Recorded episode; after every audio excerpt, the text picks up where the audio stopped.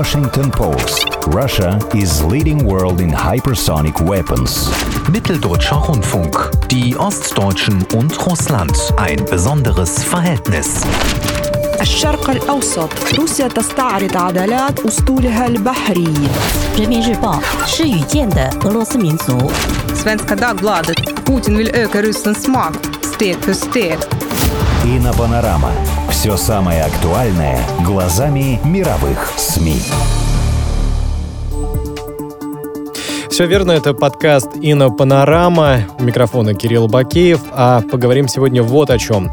Языковой вопрос на Украине на протяжении всего периода независимости страны – одна из острейших проблем. Речь идет не только о нападках на русский язык со стороны местных националистов.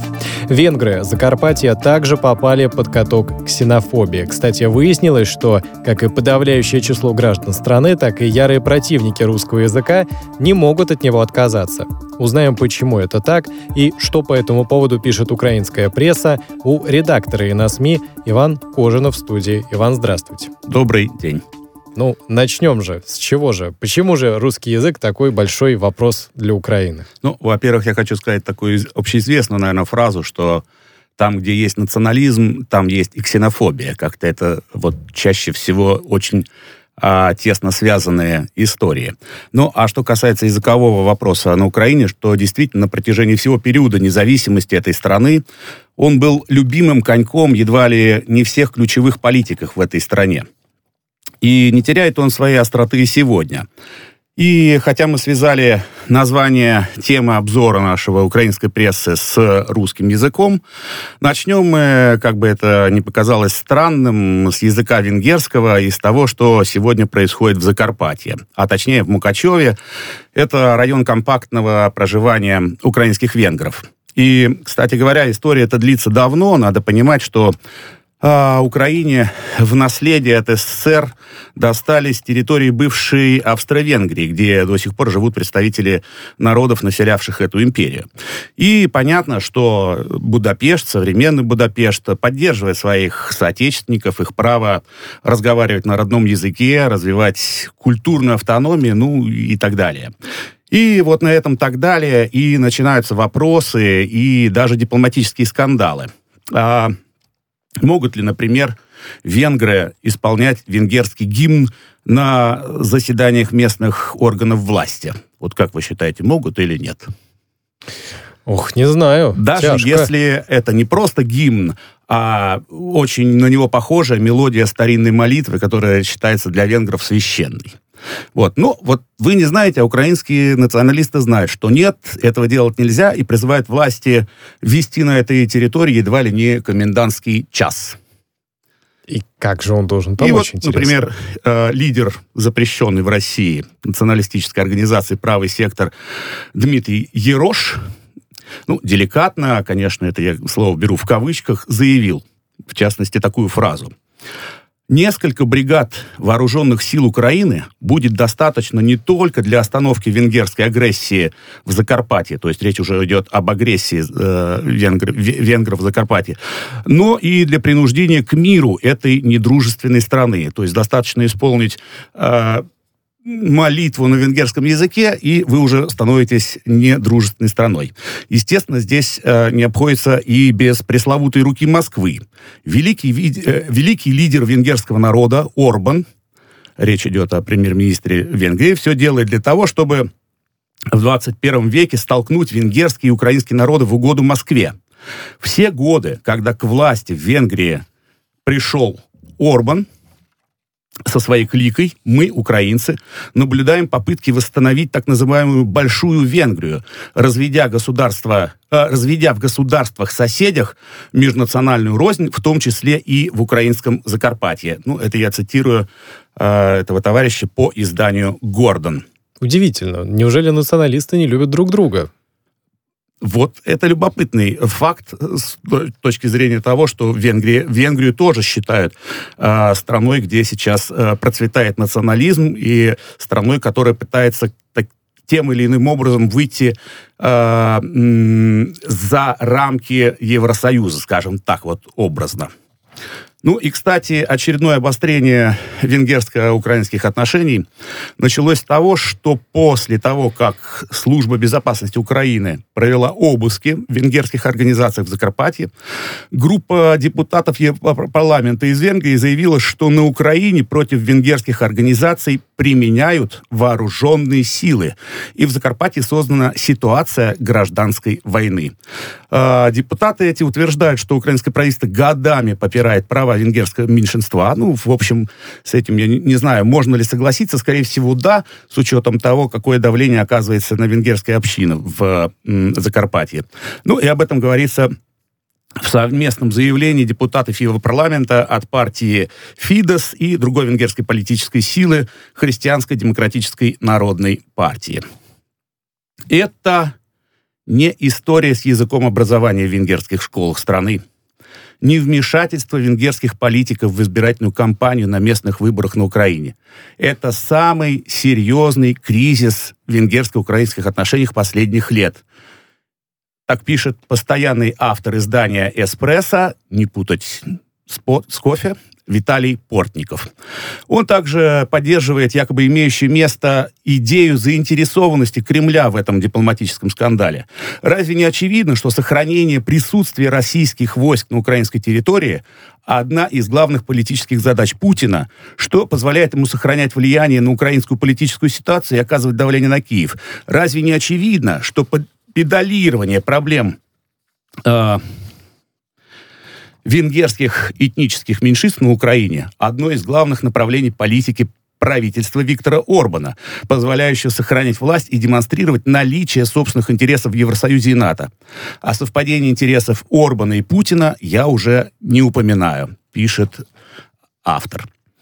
Ну и э, любопытно, мы часто э, рассказываем о том э, в эфире э, нашей инопанорамы, что пишут э, непосредственно читатели тех или иных статей. И вот э, сегодня я приведу пример, э, как украинские читатели крайне правого издания «Цензорнет», э, ну, в лучших традициях диванных экспертов, утверждают, что ситуация в Закарпатье – это не что иное, как провокация России. Граждане Украины остаются, граждане Венгрии уезжают в Венгрию. Все. Это явно провокация России – для начала им комендантский час надо ввести. Если не подействует, далее по прескуранту. Скорее бы уж путинской вакцины обкололись. Может, дохнуть начнут. Не до фашики гуляшные. Ну, и проблему с венграми в Закарпатье нужно решать уже сейчас. Иначе мы профукаем его, как и Крым. Потому что эти скоты ну уж извините за то, что приходится э, использовать это слово, так действительно в тексте, только и ждут отмашки от своих кацапских союзников, чтобы начать одновременную агрессию против Украины под видом народного восстания или гражданской войны. Ну, вот таким вот образом освещают, в общем-то, внутреннюю совершенно проблему, э, которая, наверное, должна решаться между Венгрии и Украины на политическом уровне, но, как всегда, э, в украинском э, политикуме э, чаще всего возникает история, связанная с тем, что э, виновата во всем Москва. Ну, теперь можем перейти к ситуации с русским языком на Украине. Так, там тоже весело, да? Там тоже весело. Ну, кстати, любопытно, что вот несмотря на то, что Э, к русскому языку относится э, часть населения очень негативно, считая, что есть засилие русского языка, что подавляется украинский язык и так далее и тому подобное. Но, тем не менее, основной массив украинской прессы, как ни странно, вот в такой ситуации, как это неудивительно, публикуется, вот как вы считаете, на каком языке? Предполагаю, что на русском. Да, это, в общем, действительно так. А, и этот тренд сохраняется, причем любопытно, что в том числе и украинские националисты говорят, говоря о том, что какой плохой русский язык, и как плохо говорить на русском языке на Украине, ну, простите за тавтологию, все равно э, излагают свои взгляды, опять же, на русском языке. Занятно. Да. Ну, а вот э, хотел бы рассказать о такой любопытной э, информации, которую предоставила компания Google, именно как раз связанной с русским языком на Украине. Выяснилось, что в основном жители Украины в этом году интересовали такие темы, как коронавирус и карантин. Ну, это, в общем-то, естественно. Так. Однако вечные вопросы, э, пишет такое издание «Страна», тоже волновали украинцев. И занятно, занятно, что большинство запросов было сделано исключительно, запросов имеется в виду в Google, было сделано исключительно на русском языке. Это видно потому, что в интернете массово искали лайфхаки для профилактики COVID-19. Ну, например, как сшить маску, правильно ее носить, как приготовить антисептик, связанный с э, борьбой с коронавирусом. А, а те, кто не убереглись от COVID-19, гуглили, как лечиться и вернуть обаяние. Как свидетельствует отчет Google, самые, э, самые топовые запросы от украинцев были на русском языке. Пользователи массово интересовались не «что такое», а что такое не «як», а «как». И в десятки главных запросов года также ни одного запроса на украинском языке не попало. Ну и любопытно также, что слушают украинцы в Ютубе в, э, в, слушали украинцы в Ютубе в 2020 э, году, я имею в виду, какую музыку они слушали. Белорусскую, небось, музыку. Нет? Русскую, да. Русскую? Да, это та же вот страна подметила этот любопытный факт, что украинцы в основном слушали русских исполнителей, российских исполнителей, скажем так. А, а если и украинских, то они пели тоже на русском языке, то есть русскоязычных украинских исполнителей. Ну, это вот на самом деле несколько удивительно с учетом того, что такая мощнейшая пропагандистская э, машина сегодня работает, направленная на препятствование использования русского языка на Украине. Ну и что вот пишет автор этого издания. Молодежные мелодии, под которыми можно танцевать, набрали миллионные просмотры, в том числе и благодаря украинской аудитории. Такие данные компании Google по итогам уходящего года. Таковы данные. В том в топ-10 клипов, которые неизменно занимали первые места в трендах, только две видеоработы украинских артистов. Все остальное это российс, российские поп и рэп-исполнители, а также панк, рейв-группы и премьерный видеоклип российских блогеров. Рейтинг этого года возглавила, ну, такая вот есть группа, не знаю, наверное, вы не знаете, я вот тоже не знаю, песня «Краш» российской блогер-певицы Клавы Коки. К сожалению, знаю. Знаете, да. Ну, вот вам больше повезло. Ну, я тоже, кстати, прослушал, когда э, просматривал вот этот список. товарищам и из Украины, что они теперь тоже это знают. Нет, прекрасная девушка. Да, и российского исполнителя Нилетто. Сообщает издание, отмечает, что украинскую молодежь националистические веяния последних лет влияют весьма слабо, а качественный культурный продукт и общность языка выводят российскую музыку в топ интересов украинцев. Ну, Там привязчивый мотив. Вам, товарищи националисты, ничего не поможет. Ничего не Все, это, это общая беда. Ну, э, с одной стороны беда, с другой стороны как-то это обобщ... а, а, э, работает на общность, так скажем, людей. Да, давайте да. ненавидеть плохую музыку вместе. Вот, но не, не все, конечно, так оценивают эту ситуацию. Вот, например, издание «Глафред» призывает в этом факте видеть, во-первых, тяжелое наследие в виде десятилетий доминирования русскоязычной литер... культуры. Во-вторых, то, что российский рынок... Но вот не отмечаю, что российский рынок очень чутко чувствует конъюнктуру, в отличие от украинского. Русские поют о пацанчиках на районе, о бабле, простите, о телочках. То есть о том, что и украинцы видят у себя в каждом районе, дворе, причем не только в мегаполисах, но и в регионах. Эти дворы одинаковые что на Украине, что в России, что в Белоруссии, что в любом другом постсоветском государстве. И украинские артисты проигрывают, потому что пытаются заниматься творчеством. Ну, здесь как бы такое немножко перетягивание одеяла на себя. Вот они занимаются творчеством, их тянет в альтернативу, а в России это чистый маркетинг и бизнес. А, еще один момент. На Украине все пытаются повторить то, что хорошо заходит в России. Э, кстати, вот если мы дойдем с вами до э, елочных украшений в центре Киева, до елки, так называемая скандальная елка, там была с э, шляпой, о боже. Э, наверху да. вместо звезды, вместо пики. Э, и вот там тоже оказывается, что в конечном счете э, это украшение скопировали в России, которое было установлено в на Красной площади, если не ошибаюсь, в прошлом году. Так вот, на Украине все пытаются повторять то, что хорошо заходит в России. И это неправильно, так как нашим музыкантам нужно давно смотреть не на то, что хорошо работает и продается на российском рынке, а брать во внимание европейские и мировые тренды. Резюмируя, российский контент, контент больше работает на развлечения, причем бессмысленные, по крайней мере, если не говорить о топ-трек. Ну, там, а украинский пытается заставить своих слушателей думать. И это неплохо, но в современном бизнесе это мешает, так как крайне редко люди позволяют себе такие излишества. Ну, вот, э, пытаются найти какие-то оправдания тому, что слушают российскую музыку, а не украинскую. Ну, или просто, ну, молодежь. Ворчат. Ну да, в принципе, конечно, молодежная э, среда очень сейчас влияет на то, э, на, на количество прослушиваний в тех же социальных сетях, в ютубах, в э, гугле и так далее. А, ну и вот расскажу вам, наверное, такую любопытную историю а, о которая тоже, в принципе, продолжает эту тему, а, о украинской детской писательнице – я вот специально говорю писательница, у нас часто говорят и писатель про э, авторов женского пола.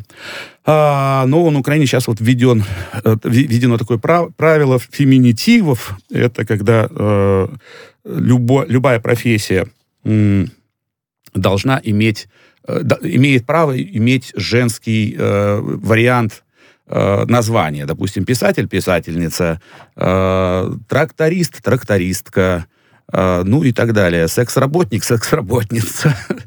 вот. Ну и, в общем, э, вот Лариса Ницой, называющаяся детской писательницей, причем она такая любопытная дама, Например, она потребовала в 19 году, чтобы в английской Википедии название города Киев Uh, ну, понятно, что по-английски это звучит K-I-E-V, писалось uh, как Киев, да, а, а про Ивазовского написали бы, что он не русский художник, а украинский и российский художник армянского происхождения. Ну и кроме того, она, например, назвала украинцев, не желающих говорить по-украински, бездельниками.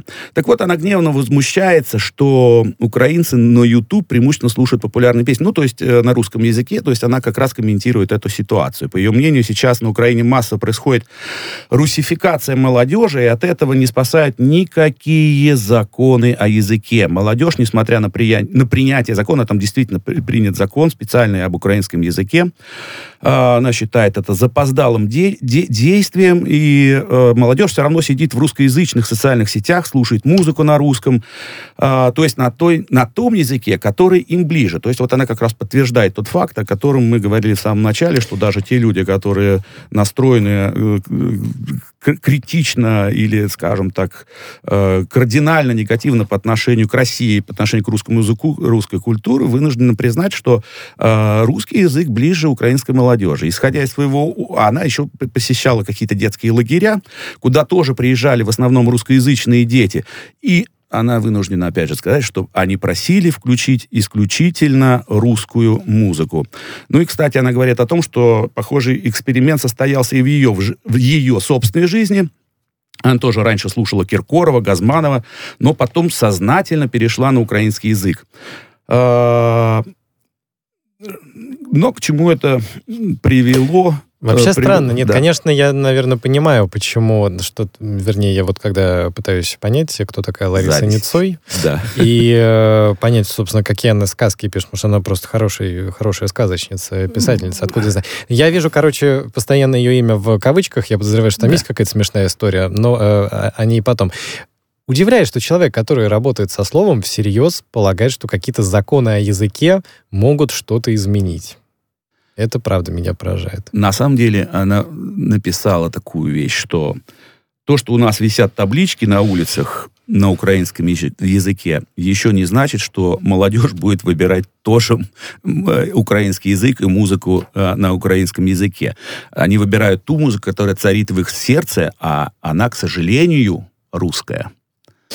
То же самое с феминитивами. Надо будет, останутся. И можно сколько угодно плеваться про фото фотографа и фотограферку или фотографиню, но закрепиться. Язык свое знает.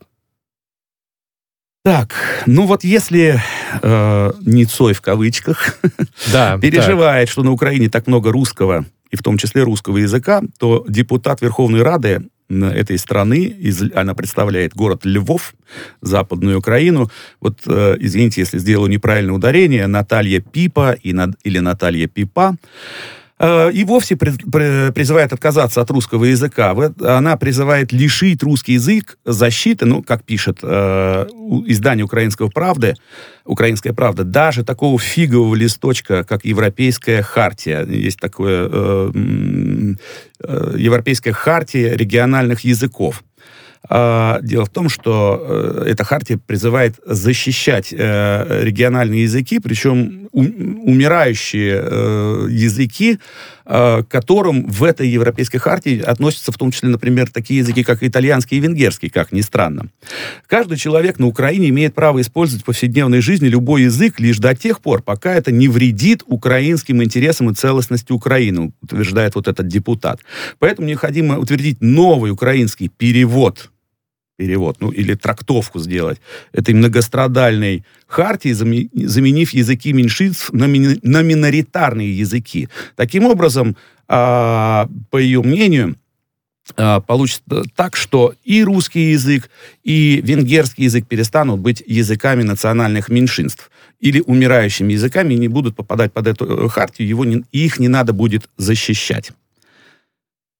А, вот такое вот мнение есть. Всегда было интересно, как они себе представляют эту защиту. Есть люди, которые говорят на том или ином языке, они все равно будут на нем говорить, писать и делать прочие Ну вот вещи. я бывал в Киеве, кстати говоря, и сталкивался с этой, наверное, очень э, известной ситуацией, когда э, ты приходишь, допустим, в магазин, ну, я не говорю на украинском, а